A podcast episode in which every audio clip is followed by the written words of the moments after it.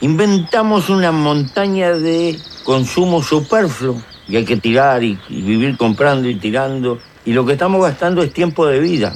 Porque cuando yo compro algo, o tú, no lo compras con plata, lo compras con el tiempo de vida que tuviste que gastar para tener esa plata, pero con esta diferencia.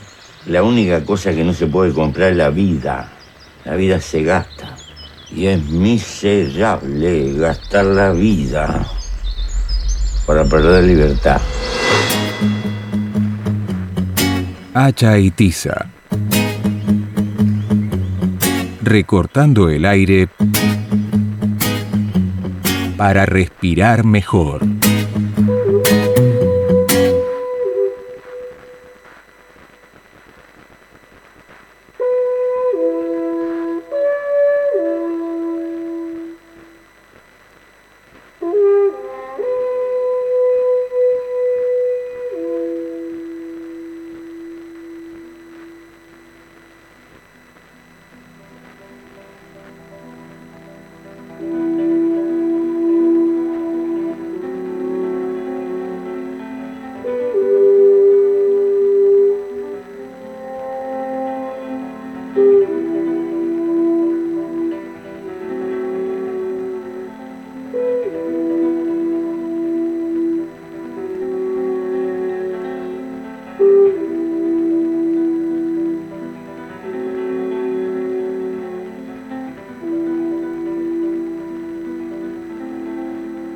Mágica y misteriosa.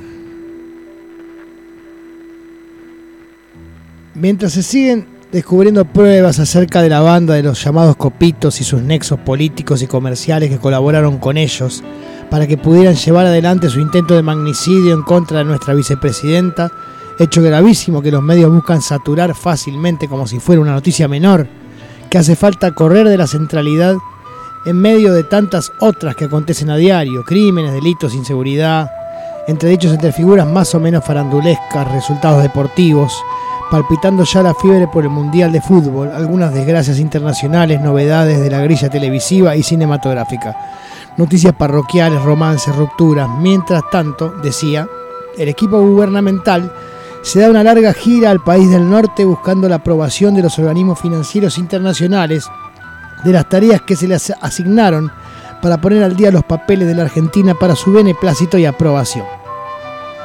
Así pareciera suceder también con los países vecinos. Todos de pronto salen a acordar con el imperio la mejor manera de caerle en gracia y liquidar adecuadamente con los grandes conglomerados comerciales sus reservas y recursos naturales, explotados o de potencial explotación, en una etapa incipiente de descubrimiento e investigación. Mientras los medios opositores y sus operadores continúan insistiendo en que el intento de magnicidio fue una opereta, un montaje o un loquito suelto, el gobierno sale en esta gira mágica y misteriosa con representantes gremiales y de organizaciones sociales a recibir los instructivos norteamericanos para saldar la crisis. Con ellos más que nada, porque hacia adentro no nos va a beneficiar en lo más mínimo como suele suceder cuando se tranza abiertamente con estos delincuentes de las grandes ligas. Y les da tela que cortar para que lo sigan verdugueando. Si no basta con el armado siniestro de causas y acusaciones falsas que se cansaron de sembrar y abonar, si no basta con la crisis terrible que le damos del nefasto gobierno del domador de reposeras, el gobierno se apresura a cavar su propia fosa, desoyendo el clamor del pueblo y acomodándose a los recaudos previstos para no recibir sanciones comerciales y detener la escalada del lofer, que ya se ha demostrado como una estrategia continental para impedir el retorno de los gobiernos populistas y desarmar cualquier intento de cooperación entre esos gobiernos para lograr mayor soberanía en sus decisiones y su margen de maniobras en los vaivenes de la economía mundial.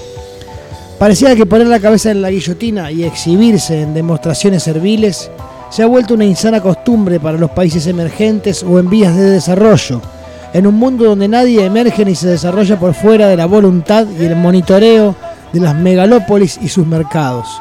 Un mundo unilateral que contiene todavía multitudes que no compran su programa de saqueo con reducción de daños, con derrame de limosnas y mucho circo para tapar que el precio del pan ya superó las nubes. ¿Qué se puede hacer con esto desde nuestro modesto lugar? Yo como ciudadano del mundo diría que mínimamente protestar en las calles y movilizarnos para que el dinero que se genera trabajando y produciendo no se escurra hacia cuentas extranjeras, pago de deudas y negocios a largo plazo con organismos y empresas que nos van a pedir el oro y el moro. Más endeudamiento, más dependencia, mayor pérdida del patrimonio nacional, de las reservas naturales y de toda forma de soberanía y autodeterminación como pueblo de una nación determinada. Claro, me dirán, pero ¿cómo movilizar si los mismos dirigentes gremiales que debieran representarnos integran esas mismas delegaciones que componen esta gira por los Estados Unidos?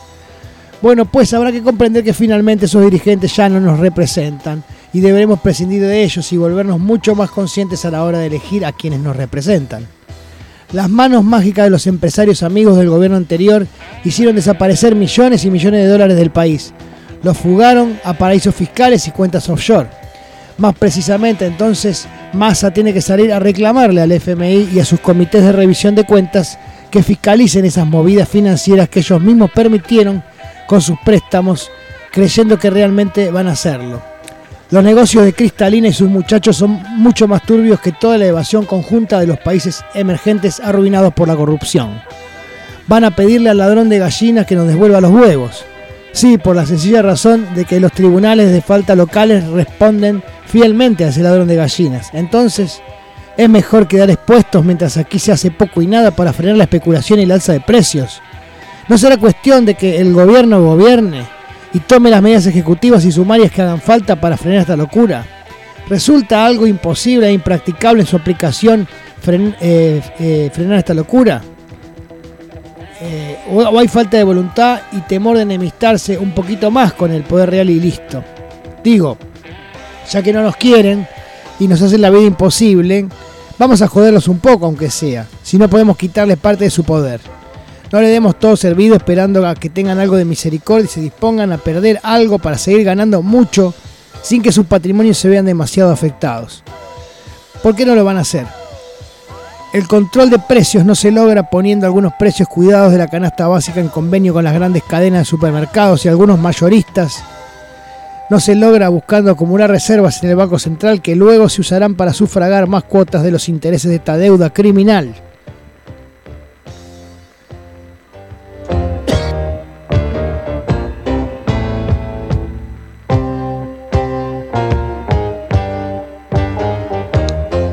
¿Cuál es la política interna? ¿Salir a hacer convenios y pactos con los organismos extranjeros? Si vamos a aceptar todas las condiciones que nos impongan desde afuera, bien pronto vamos a terminar flexibilizando la fuerza de trabajo, bajando los aportes sociales, vamos a seguir perdiendo masa, de masa salarial en función de los índices inflacionarios, vamos a garantizar inversiones internacionales a costa del hambre de los trabajadores y trabajadoras argentinos. Vamos a seguir devaluando el peso para comprar dólares que nutran esa reserva, pero que no se vea ni una moneda rodando por la calle que active el mercado interno. Hemos vuelto a las relaciones carnales que tanto destacaba el filósofo riojano en sus gobiernos. Si no, díganme, ¿cuándo durante la década kirchnerista nos sentábamos amablemente a charlar con el FMI, el presidente norteamericano, la BID, más allá de alguna intervención en la ONU por Malvinas? Más allá de participar en las reuniones del G20, no, ahora empezamos por reunirnos con la generala del Comando Sur y terminamos con masa en Washington y en Houston haciendo amigas con empresarios y funcionarios que lo único que pretenden es venir a saquear nuestros recursos. La misión apunta a consolidar apoyos en Estados Unidos para la estabilización de la economía argentina y fortalecer las reservas a través de más mercados para las exportaciones nacionales más inversiones productivas en sectores estratégicos como energía, gas, agroindustria, proteínas, servicios basados en el conocimiento, minería y más ingreso de divisas por turismo receptivo. Subrayaron en el Ministerio de Economía. Esto es lo que nos cuenta Telam. ¿Apoyos en Estados Unidos para la estabilización de la economía argentina? ¿Qué? ¿Acaso alguna vez vinieron representantes de los Estados Unidos a nuestro país para que los asesoremos y apoyemos para mejorar su propia economía? Dicho así, como declaración oficial, mete miedo realmente. Después, buscar más empresas a donde colocar nuestras exportaciones, bueno, eso es siempre el propósito de una reunión con autoridades de otros países. Buscar el intercambio comercial, la actualización tecnológica y fomentar el turismo. Eso suena bien en cualquier discurso, pero siempre hay un toma y daca, y sabemos que no va a favorecernos en último término, menos tratándose de los Estados Unidos. Esos nunca dan puntadas sin hilo. Esa declaración es una muestra ridícula de orgullo cipayo. Patria sí, Colonia no cantamos en la marcha de apoyo a Cristina contra todo el armado del Lofer que casi logra cargarse su vida. Que la cosa viene por ahí, estoy seguro de eso. Y enseguida, sin respetar demasiado la doctrina peronista, sin respetarla, se sale a hacer negocio con el imperialismo. Lo de salir a hacer negocios es muy relativo, porque ellos son más bien los que terminan ganando en esos negocios mientras nosotros seguimos barranca abajo, pero con el visto bueno de quienes nos arruinan. Se sale a negociar con los principales impulsores del Lofer, contra los líderes populares de la región. Si eso no es poner la cabeza en la guillotina, como se lo llamaría.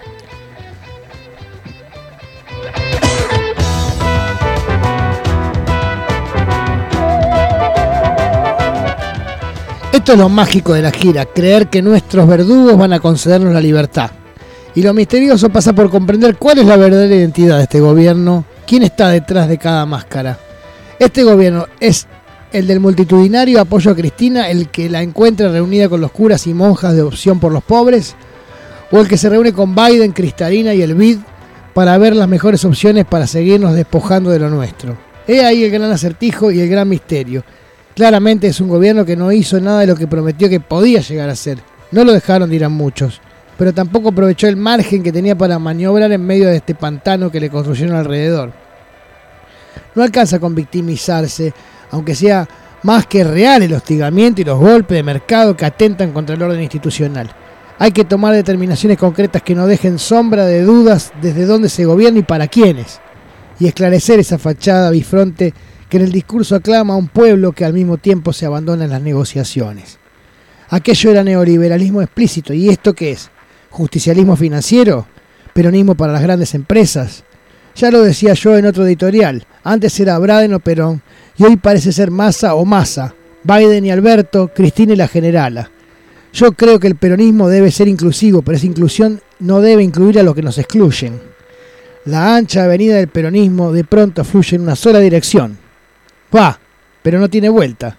Acá, de este lado, queda el congestionamiento y la tensa espera, mientras que del otro se allana una autopista para facilitarles las cosas que se llevan.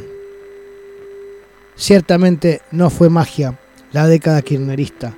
Implicó enfrentarse al poder real y tuvo consecuencias terribles, pero aún así debió profundizarse contra todo riesgo. En vez de eso, se eligió conciliar con los que siempre fueron partidarios de despojar al pueblo de sus conquistas sociales. La mística tiene un límite y creo que ya lo vamos rebasando. Amamos al pingüino por todo lo que nos devolvió. Ahora tenemos que aplaudir al acertijo por todo lo que nos quita.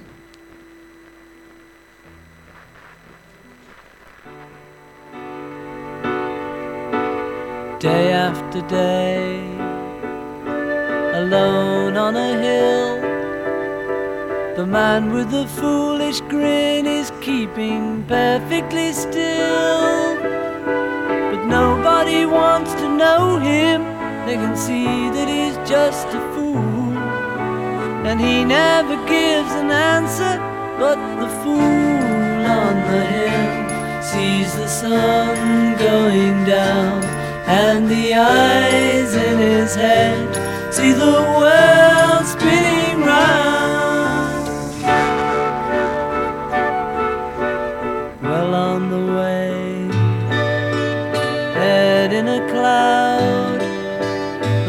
of a thousand voices talking perfectly loud. But nobody ever hears him or the sound he appears to make. And he never seems to notice But the fool on the hill Sees the sun going down And the eyes in his head See the world spinning round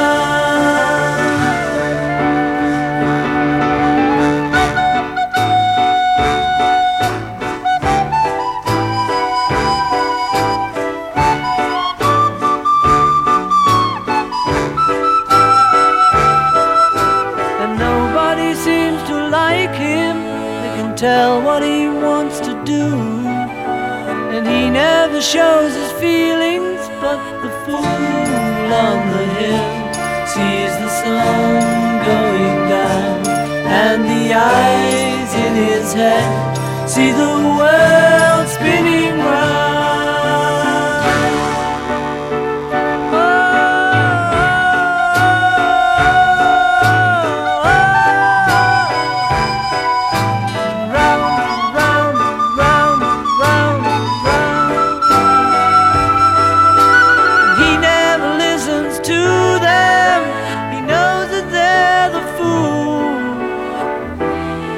don't like him, the fool on the hill sees the sun going down, and the eyes in his head see the world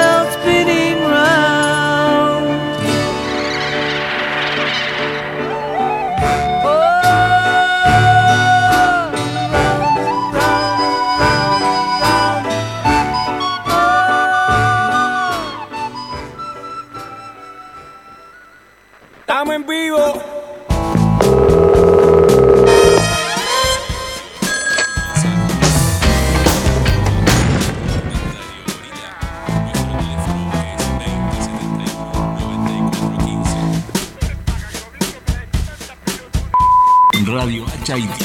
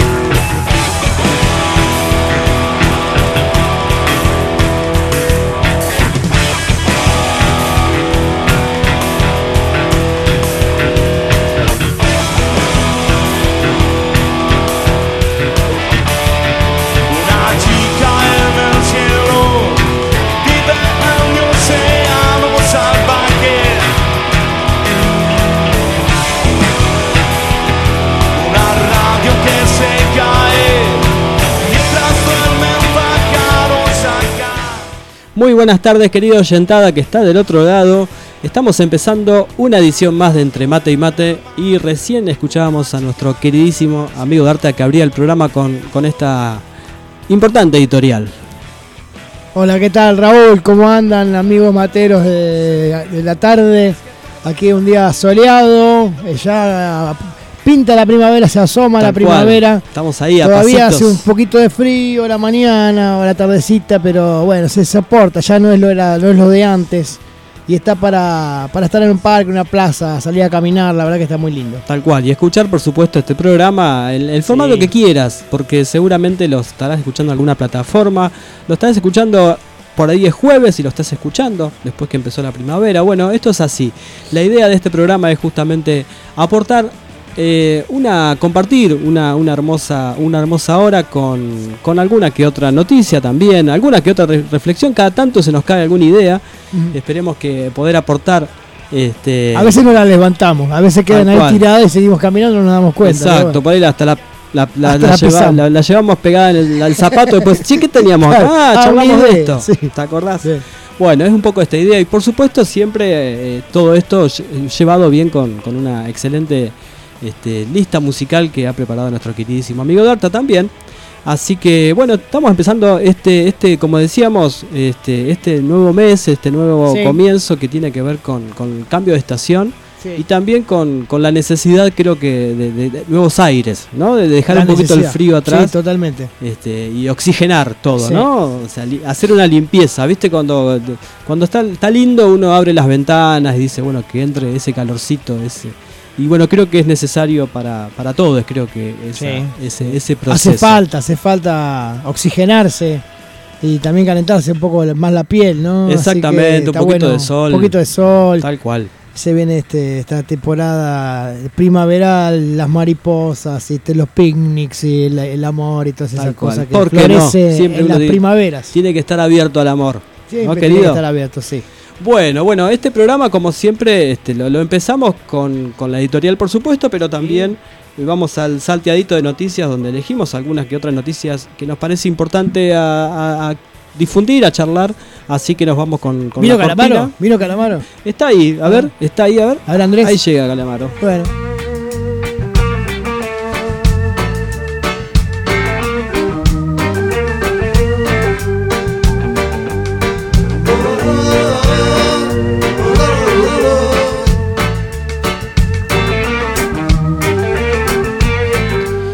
Bueno, y un tema que, que estuvo presente, digamos, que, que está presente todavía, tiene que ver con, con la- los incendios ¿no? que hay fundamentalmente en la zona del litoral. Sí. También recordemos que hay incendios en Córdoba, la semana pasada hemos hablado justamente al respecto. Pero bueno, en- alrededor de justamente esta cuestión que de los incendios en Rosario y en el litoral, hubo una importante, este, histórica movilización en Rosario, justamente con un acampe. Este, leo un poquito la noticia Sí. que, que estamos eh, leyendo del diario Página 12, donde eh, la periodista desde Rosario dice que una lluvia intensa, este, después de más de 150 días de sequía, fue el telón de fondo de la última parte de la histórica movilización en Rosario este, por los incendios en el Delta, en el marco de una acción plurinacional por los humedales coordinada por más de 500 organizaciones. Hubo una masiva marcha el sábado con la presencia de más de 10.000 personas caminando sobre el puente Rosario Victoria, que quedó totalmente cortado. Un acampe durante la noche y finalmente el domingo por la tarde una asamblea que tuvo eh, que hacerse bajo techo. La esperada lluvia llegó para dar alivio al ecosistema e hizo levantar el corte antes de lo previsto. Organizaciones y autoconvocados resolvieron movilizarse a Buenos Aires este jueves, día en que la Cámara de Diputados comenzará a discutir los proyectos de ley de humedales en plenario de comisiones. El martes habrá un acto, eh, un, nuevo, perdón, un nuevo encuentro para organizar el viaje y discutir otras mociones que se barajaron. La ley de humedales fue de la eh, demanda central de la marcha del sábado y es histórica. Las organizaciones están en estado de alerta porque hay varios textos en danza, pero solo cuenta con su aval el que quedó estancado en la Comisión de Agricultura a fines del año pasado, perdiendo estado parlamentario este, y el, nuevo, digamos, presentado por el diputado Leonardo Grosso en febrero de este año. Este, bueno, la cuestión, digo, hay, hay, un, hay una demanda concreta con respecto a, eh, a esta situación que eh, lo que está mostrando ¿no? es la desidia por parte del Estado y la falta de protección justamente por algo tan, tan importante y, y- y básico también, ¿no? porque que tiene que ver con, con nuestro ecosistema. Recordemos hace no mucho tiempo, creo que fue hace dos años o el año pasado, no recuerdo bien ahora, este, este ecocidio que se produjo en la provincia de Corrientes, en los esteros Liberá. El año pasado fue. Exactamente. el año pasado. Este, que había, se- se- se- o sea, estaba manifiesto que había productores que producían esos incendios de manera intencional.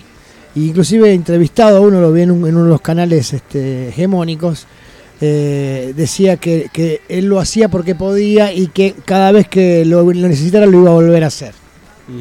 Y bueno, y la respuesta este, del Estado muchas veces es muy lenta o, o- o directamente nunca llega, ¿no? Y, eh, inclusive en algunas provincias debe haber arreglos entre los grandes terratenientes y, y el gobierno que cada tanto puedan quemar pastizales. Una cosa es quemar pastizales y otra cosa es directamente eh, eh, desviar el fuego para que se incendien otras propiedades y, y incendien bosques Tal cual. y ecosistemas, ¿no? Sí, Eso es criminal. Exactamente, y aparte es una práctica que hay responsabilidades políticas, hay responsabilidades penales, y lo también que se está denunciando es esa lentitud, ¿no? Que la justicia a veces, como, como vemos lamentablemente, Mm. de alguna forma este, este comportamiento discrecional que tiene que ver con algunas causas, ¿no? Algunas Sí. causas parecen dormir el sueño de los justos Exacto. Este, y no encontrar responsables, este, y también en, en el ámbito político, por supuesto, porque digo, acá tenemos, hay una responsabilidad gobierno provincial, hay una responsabilidad del gobierno nacional, hay una responsabilidad del Poder Judicial, digo, Sí. entre toda esta maraña que a veces lo que termina siendo, termina siendo un, un laberinto, donde muchas veces no, no, no le, ponemos el, el bonete al, al Claro, responsable. Exacto. Eso ¿no? yo veo, yo veo muchas veces que estos poderes, estas distintas jerarquías, se van pasando la pelota y vuelve de atrás para adelante, de adelante para atrás, pero nadie se la queda Exacto. y todos la tiran al costado y bueno, al final quien te- termina teniendo la culpa, viste, después este, no se le echan la culpa a la gente. Y sí, sí, sí, acá digo, hay, hay una, una situación real. Bueno, la semana pasada veíamos imágenes en Rosario toda tapada por el humo, Sí. justamente por el producto de, de- de esta, de esta quema, que también se suma a una situación de sequía que, que, Sí. que da también, digo, pero lamentablemente esta situación que podemos pensarla como alguna forma estacional, esto de, de- de la sequía, este, se suma a un comportamiento este, que ya viene sucediendo.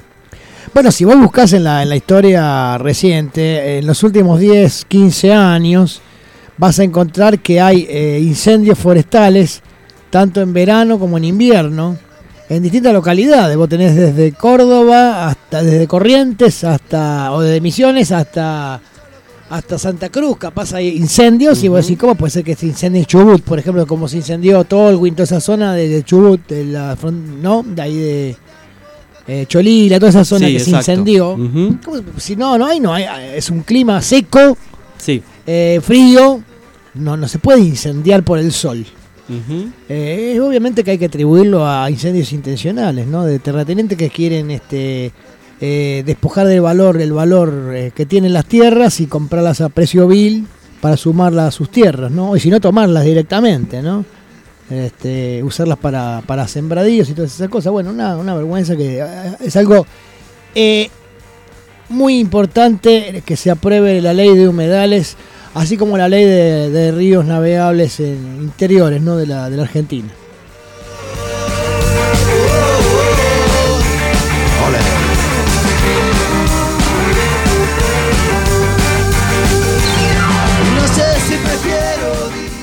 Bueno, y en esta cuestión de días iguales o días distintos, creo que hay algo que no cambia en Argentina en el último tiempo que tiene que ver con la inflación. sí. Lamentablemente es, es un- una, una cuestión que, que el- ya la, la podemos tomar como endémica. Sí, Siquiera, casi, casi ¿no? que sí, lamentablemente. Eh, en el marco de todo esto, me llamó la atención esta noticia, ¿no? Que dice que el gobierno expondrá un listado con los alimentos y bebidas que, sufren, que suben perdón, más que la inflación. Eh, cada 15 días y en base a datos públicos, Hmm. Comercio dará a conocer en su sitio web los 30 productos y empresas con subas desconectadas de la evolución inflacionaria. Bien. Bien, eh, ¿qué, qué tiene que ver con esto? Esto me, me llamaba la atención Sí, porque dice, dice el desboque de los precios generales que quedó re- reflejado, digamos, en un IPC de agosto, con 7 puntos y una inflación anual que coquetea con los tres dígitos, tiene en el rubro canasta básica un capítulo muy preocupante para el gobierno, si bien en el Ministerio de Economía creen que la forma de... Este, espere que pongo la musiquita porque se me va a cortar. Sí. Este, mm, decíamos, creen que la forma de reducir los precios generales se logrará con la estabilización de todos los frentes y el orden macroeconómico. Habrá acciones gestuales. Ajá. Así, míralo. Políticas y más visibles sobre el comportamiento de aquellos precios que no responden a ninguna lógica. ¿Cómo sería Ni siquiera gestual? la inflacionaria. Le van a sacar la lengua, le van a hacer pito catalán. Te- ¿Cómo es lo- gestuales? Lo van a publicar en un- una página web. ¿Y para qué mierda sirve eso? Exacto, yo me preguntaba, la mi razonamiento fue lo mismo. Es decir, el, O sea, ¿qué Alfredo hace la Coto, gente? Se Alfredo indigna. Coto va a mirar la página esta y decir, uy, mirá, me, Me me- me me escracharon. escracharon. Puse la, la, no sé, la, la coca. Zarpado este gobierno. Son unas cosas, Son una malos. manga de... Bueno, No, pero aparte la gente, digo, acá no hay la conciencia del consumidor que puede haber en otro lugar. No digo que en otro lugar sea mejor. O sea, el consumo, el- el- el- la sociedad de consumo es una porquería, Ajá. básicamente. Digo, pero en otros lugares hay como cierta conciencia. En Alemania te dicen siempre, no sé, siempre los países nórdicos te dicen, ¿no? Y si hay una cosa que se fue al carajo, no la compra nadie y se acabó. Y se la meten en sabes dónde, donde Sí. no da el sol. Pero nadie lo hace, acá nadie lo va a hacer. O el que toma coca va, va a tomar este otra marca este porque está cara. ¿no? Tal cual, no, aparte digo... en Digo, no sé, la ahí- gente no se baja de esas cosas. Hay No. gente que se resigna a comer este menos carne, pero Sí. eh, pero sigue tomando eso, coca, o sigue Sí. tomando vino. Sí, sí, sí. No, o, o hay, o hay productos que, que por ahí que tienen que ver con la canasta básica que Sí. aumentan de manera desmedida y que son necesarios. Yo qué sé, digo, hay, hay cuestiones Claro, básicas. claro, claro. No sé, la yerba en Argentina, hay cosas que vos mirás Sí, y claro, decís, hay cosas que no la podés dejar de comprar. están desbocadas. Entonces No la decís, bueno, podés- y la, la forma que va a tener el Ministerio de Economía va a ser la publicarlo en internet, en un listado. Yo dije, estamos, estamos complicados. Está mal horno, Estamos ¿no? complicados. Si esta, digo, esta es la, la, la política, no sé si digo la, pero bueno, una, una de las tantas políticas que espero que se llevan a cabo. Porque con esto no alcanza. No. Si no hacemos un. Para eso, la- no sé, me, me pareció muy, muy llamativo esto. O sea, en el sentido de decir, bueno, creo que se necesitan políticas activas en relación Sí. a cuestiones que están, digo, que son el día a día. Si no Es empezamos a resolver esas cuestiones del día a día, estamos muy. este muy gobierno, este gobierno, como todos los gobiernos que de aquí en más existan, tendría que bajarse un poquito de la pendejada de la- las redes sociales. Porque publican estos datos que la gente le podría decir me gusta, ¿viste? O me encanta. ¿viste? O me importa, pero Sí. eh, con eso, eso es lo único que se puede hacer, pero Exacto. después no, no le hace nada a, las grandes empresas esto. Sí, sí, esto es una cosquillita. Y ellos, viste, este, últimamente se, se está de moda en todo el mundo de nada, no- no, as- hacer comunicados por redes sociales, Twitter. Eh, paren un poco esas boludeces, empiecen de nuevo a, ¿no? A sacar este decreto y listo, no importa si es de NEU, si es una dictadura Tal cual. del populacho, si es una dictadura, ¿cuál es? pero que hagan algo, viejo, que se hincha las pelotas, de verdad. Tal Cansan cual. un poco, ¿eh? Así es, querido. Pero bueno, vamos para descon- descontracturar un poquito. Vamos con la siguiente tanta musical, querido. Pero ¿Le contamos parece? primero a los señores oyentes y señoras oyentes, señoritos y señoritas oyentes, lo que se escuchaba antes, en principio, este, el, el- el gran grupo, el mítico grupo chileno, eh, Los Jaivas, eh, el grupo de los hermanos Parra, haciendo, haciendo la poderosa muerte eh, como cortina para la editorial. Y a posteriori, como se llama Gira Mágica y Misteriosa, el título de la, de la editorial, escuchábamos El Loco en la Colina o The Full on the Hill por The Beatles, que es de, justamente del disco Gira Mágica y Misteriosa. Ahí va. Bien, ahora viene un, un homenaje también. Este. Recordamos al recientemente desaparecido Marciano Cantero, el cantante de los Enanitos Verdes, fundador de los Enanitos. Verdes. Una anécdota que, que pinta un poco cómo era este muchacho, que era un- era- eran unos chicos de, de Mendoza, ¿no? ¿no? De distintos lugares de Mendoza, pero creo que eran de Mendoza Capital Sí. que bueno, triunfaron en la falda, en el Festival de la Falda, en el, eh, no me acuerdo, el 80 y pico, 84, 85, y vinieron a Buenos Aires, se trasladaron acá para producir su primer disco. Y cuenta la historia que en esa época Marciano estaba noviando con una chica mendocina que él estaba muy enamorado. Y tuvo que. Primero se, se conectaron por carta, y- pero después tuvieron que distanciarse y dejaron de verse.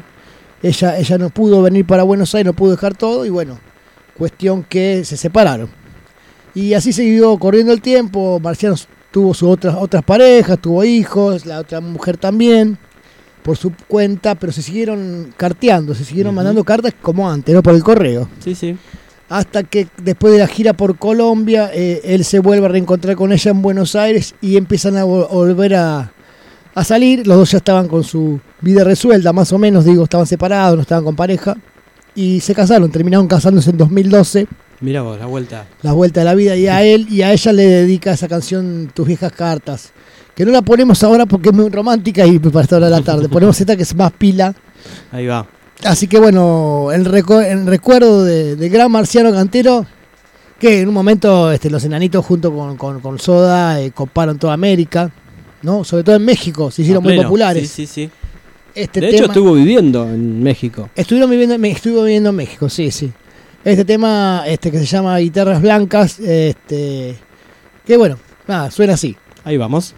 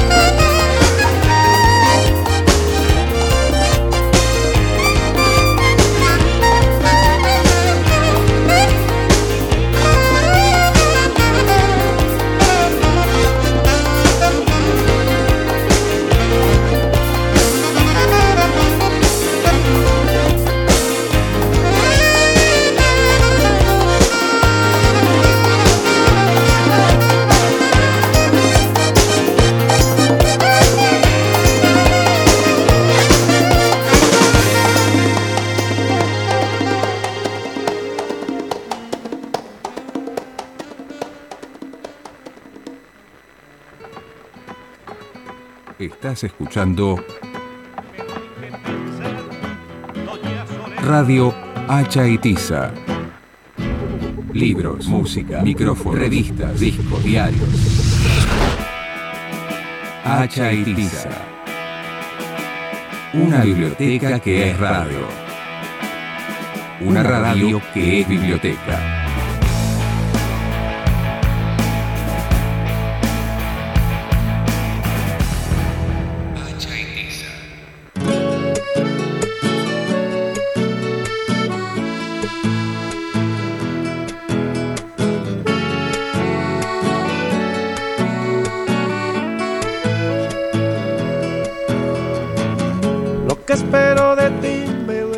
Y acá seguimos mateando en Radio Hacha y Tiza. Y recién escuchábamos a los enanitos verdes, amigos. Haciendo, sí, exactamente, su tema Guitarras Blancas. Hablando de guitarra, ¿no? Este, también para destacar este, esta banda, la guitarra de Felipe Staiti, que no sé qué andará ahora, pero bueno, un gran guitarrista también, a pesar de que en esa época había muy buenos guitarristas, ¿no? Como Cerati. Y sí. Pero bueno, este, nada, eh, eh, no- no- se lo puede destacar de todas maneras, ¿no? Querido, y Sí. la editorial nombrabas, en un Sí. momento decías la, la conferencia que, que hizo Cristina, ¿no? La semana pasada, el día Sí, viernes, sí, si la no me equivoco, ¿no? Fue el viernes. El Este, viernes. Ahora estoy dudando, Sí, pero bueno, sí, fue la bueno, Fue la jueves, jueves, viernes, bueno, viernes. Por que apareció, re- apareció después, digamos, la- la Reapareció aparición después de- del pública, intento ¿no? de- del atentado que sufrió, ¿no? Y me llamaba algo la atención en esta cuestión que tiene que ver con con algo que ella que después todos los medios tomaron y demás que, tenía que ver con esto justamente eh, con una ruptura que ella señalaba en su discurso con esto de eh, de que fue digo, después del, advenimiento de la democracia ¿no? Este, algo que, estaba dado, ¿no? Después no, no hubo un golpe militar. Digo, recordemos la historia argentina, tenemos varios intentos, ¿no? De, de- de golpes y en ese sentido, y que se había roto, digamos, un- algo en, este- justamente a partir de este hecho y que obligaba, digamos, a un proceso de reconstrucción, ¿sí? Este, y justamente me pareció interesante, ¿no? Que, que ella, eh, eh, siendo la víctima de este proceso, ¿no? Eh, llamar al diálogo, justamente, eh, y hacía referencia, en un momento creo que también hizo referencia a un encuentro que había tenido ella con, con Melconian, un economista sí, ligado sí, al, sí. Recordaba al- encuentro ahí. Al PRO, digamos, Sí, ¿no? sí, No es sí. que se, se juntó con... No, es que ella, ella le propuso el encuentro, eh, creo que quería eh, ver un poco qué pensaba, ¿no? qué, qué- qué ideas tenían ellos. ¿no? Como Sí, para como- ver a qué acuerdo se podía llegar. ella hablaba de un acuerdo mínimo, justamente, Claro, de decir, claro. bueno, hay cuestiones que, que- que- que van más allá de, un, de un paquete económico, ¿no? De medidas, sino que justamente tiene que ver con, con ciertas cuestiones que hacen a, a la a continuidad, de algo que, por ejemplo, no sé, el- este gobierno, digamos, este año no tuvo un presupuesto. O sea, el año pasado Sí. la oposición se negó, Se negó a votar el un presupuesto Mm. digamos, cuestiones que creo que hacen al manejo de, de la cosa pública, que va más allá de, de- de- de ciertas cuestiones que creo que los límites constantemente de esta oposición o sectores de, de la oposición, porque la oposición es amplia, ¿no? Siempre cuando decimos la oposición, bueno, decimos el PRO, bueno, pero hay otro tipo de, opo- de oposición también. Sí. Pero bueno, esta Pero oposición esa otra oposición no hace, no hace, no, No, hace no la hace- fuerza que hace el PRO, ¿no? Exacto. Pero bueno, en este marco, digamos, es justamente en, en el marco del- de un, un- un rechazo, ¿no? Fundamentalmente del- de la gente, de los partidarios del Frente de Todos, a estos discursos de odio, ¿no? Que, que- que viene sosteniendo algunos sectores más radicalizados, otros menos, pero bueno, está como en el aire constantemente esta cuestión de son ellos o nosotros, Sí. ¿sí? Y en ese marco, este, Cristina plantea de vuelta esta instancia de diálogo, ¿no? Que claramente fue rechazada. Ayer inclusive habló Mauricio Macri en su canal este, oficial, el canal de él, que él, él paga, Sí. este, que habló con su periodista de cabecera que tiene ahí a, a Majul. Sí. ¿sí? Eh, donde justamente decía, bueno, da- daba, no daba claras señales de, de poder estar abierto al diálogo. Es más, creo que minimizando lo que había sucedido con Cristina, es más, comparándolo con algo que le, una amenaza que re- recibió Vidal Mm. en su momento. O sea, creo que justamente lo que el comportamiento de, de- de la oposición, esta, esta oposición mayoritaria, viene siendo este, sostenidamente la negación y este, todo, todo el tiempo correr esa- ese, ese pacto supuestamente democrático que tendría que, que- que estar, ¿no? Sobre ciertas cuestiones. Estamos hablando de cuestiones básicas, El tema es que Mauricio Macri básicamente no le conviene ningún tipo de acercamiento con el gobierno eh, porque bueno, si se caen ciertos privilegios que todavía sigue sosteniendo su partido y, y sus amigos, eh, y bueno, este, eh, quedan en riesgo de, de- de quedar en cana de unos cuantos, incluido él mismo, así que cómo van a bajar el tono de discusión si no le conviene, ¿no? Justamente. O sea, conciliar no le conviene a Macri. No, no, no, tal cual. ¿no? No, no, en, en su lógica no. Creo su que lógica la, no. la democracia argentina creo que se necesita Por supuesto que lo necesita. diálogo, se necesita este y también digo que esto sea público, ¿no? Que sea una instancia pública y que el tratamiento que, que bueno, uno dice, bueno, creo que ahí el- hay cuestiones que, que sí este gobierno pudo haber hecho y que no hizo en un Sí, montón de cuestiones. ¿no? Que están vinculados justamente a, a- a esto. Eh, y que está a las claras la- el proyecto de reforma judicial que Alberto asumió, dijo que iba Claro. a mandar un. ¿A dónde está? Es digo, Los sótanos, no- de, los no sótanos de, la, de la CI, de los sótanos de, viste, de la, de la AFI. Los Exacto. sótanos de la AFI de Macri, ¿dónde están abiertos a todo el público? Exactamente. Eso prometió Alberto. Sí, sí, digo, uno, por ejemplo, el proyecto, de- para poner un ejemplo, reforma judicial, ¿no te dan los votos?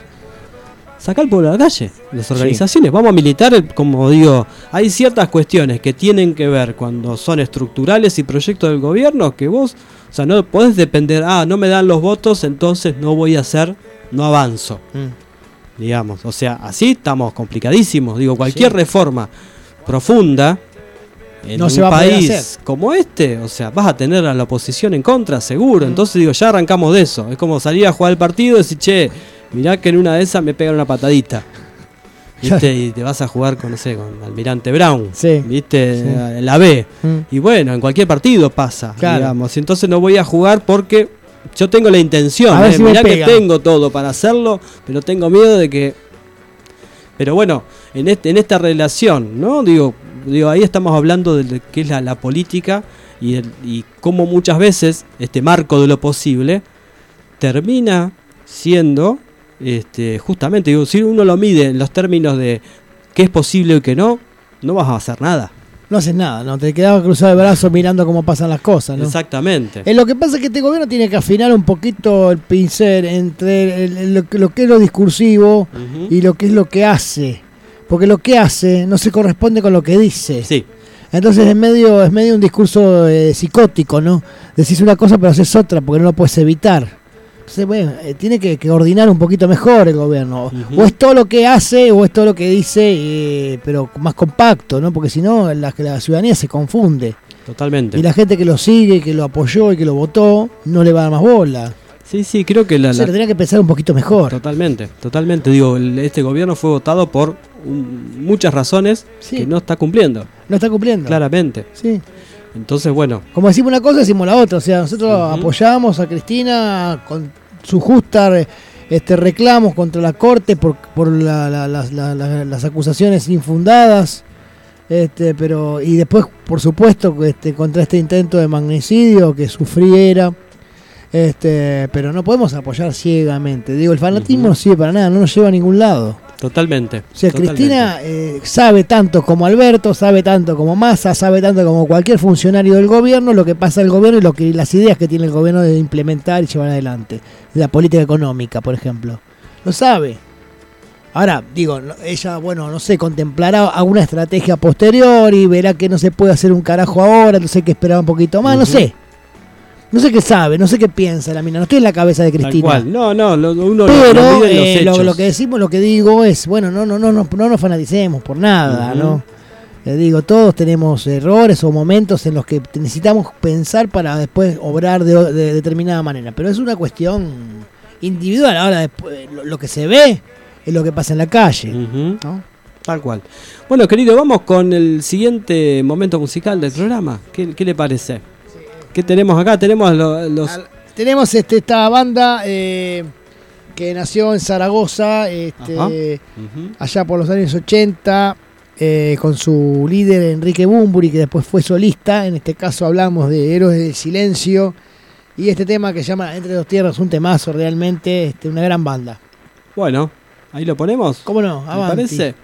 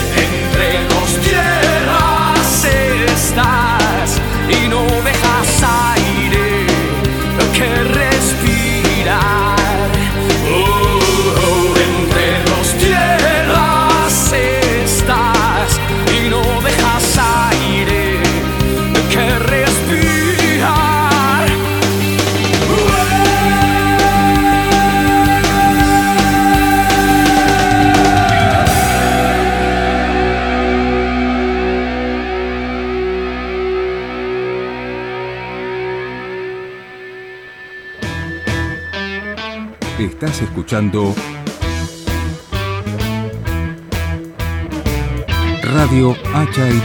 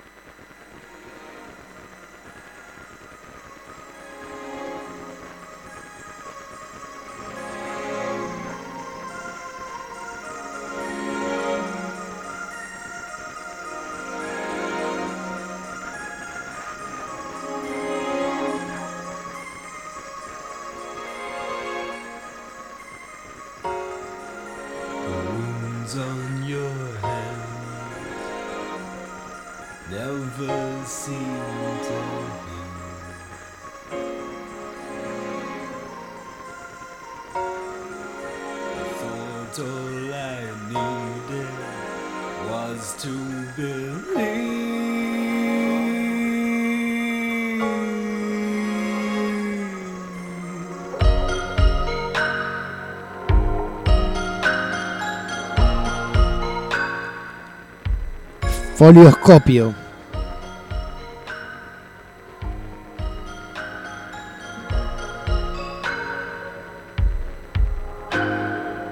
Estaba cuclillado a la vera de un camino. Sobre sus rodillas desplegaba un bloc que tenía más hojas que los días que tiene un año. Hojas en blanco intercaladas con otras de colores.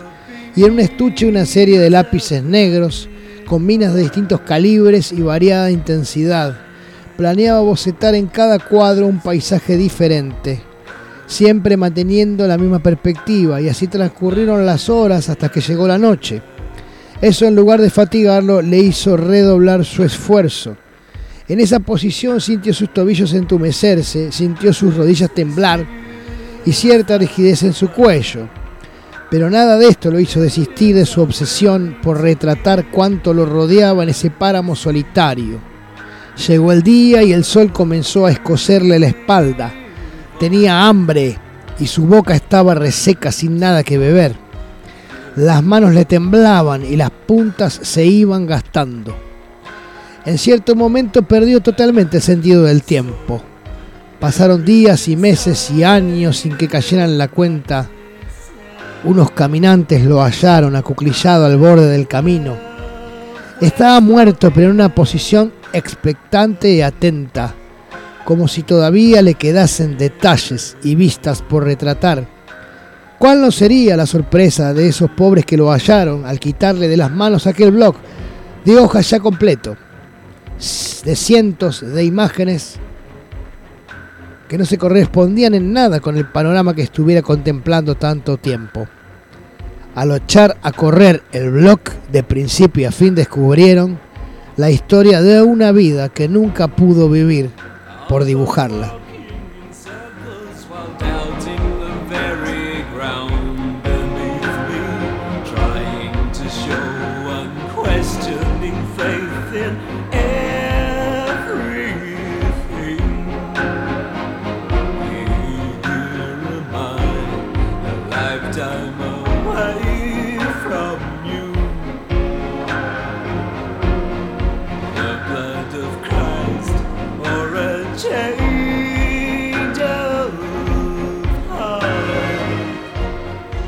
Cyanotype.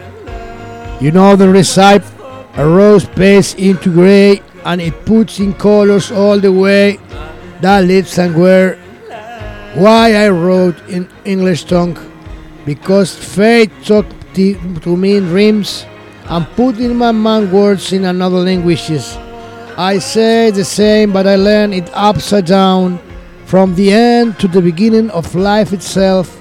Who can erase the footprints that have not yet been trodden? Who can see the comet tail that still did not unfold in the sky?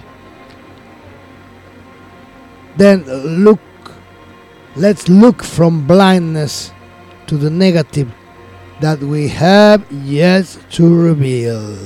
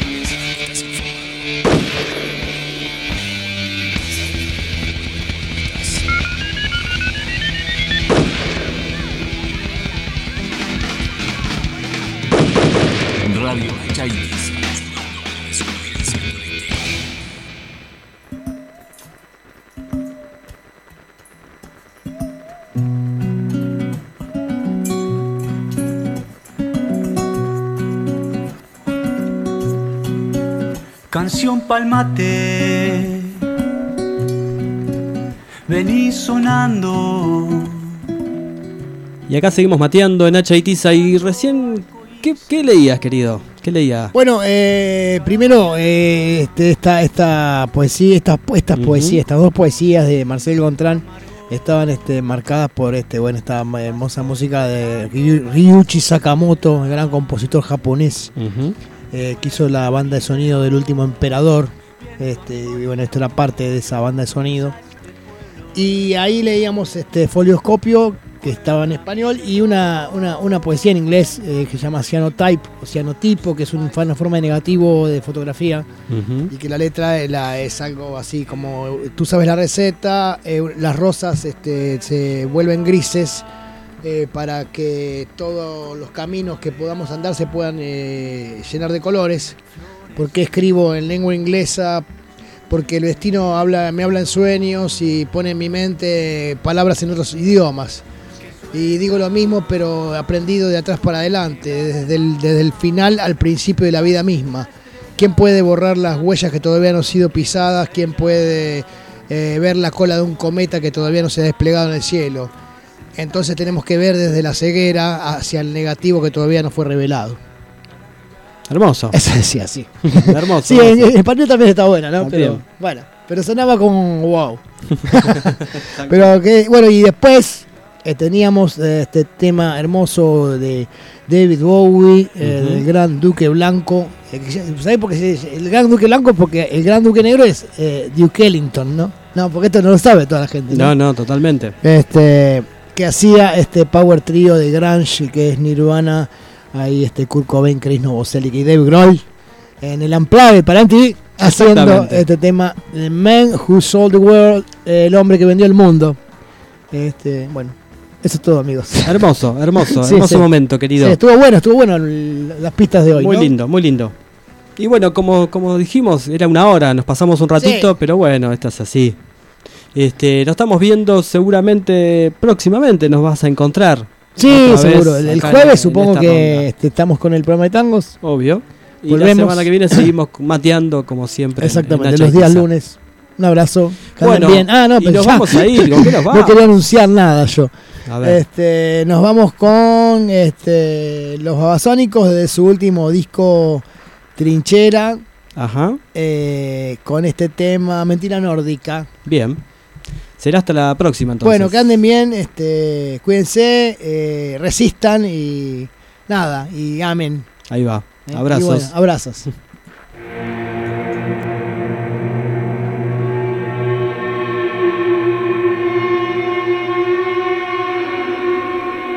Voy a usar esas palabras que usan todos y que nadie siente propias. Voy a parpadear en clave morse hasta hacerte entender de qué hablo. Voy a adelantarme un poco en el futuro sin dejar que me llames gitano. Voy a leerte la mano y traducir que conviene que no.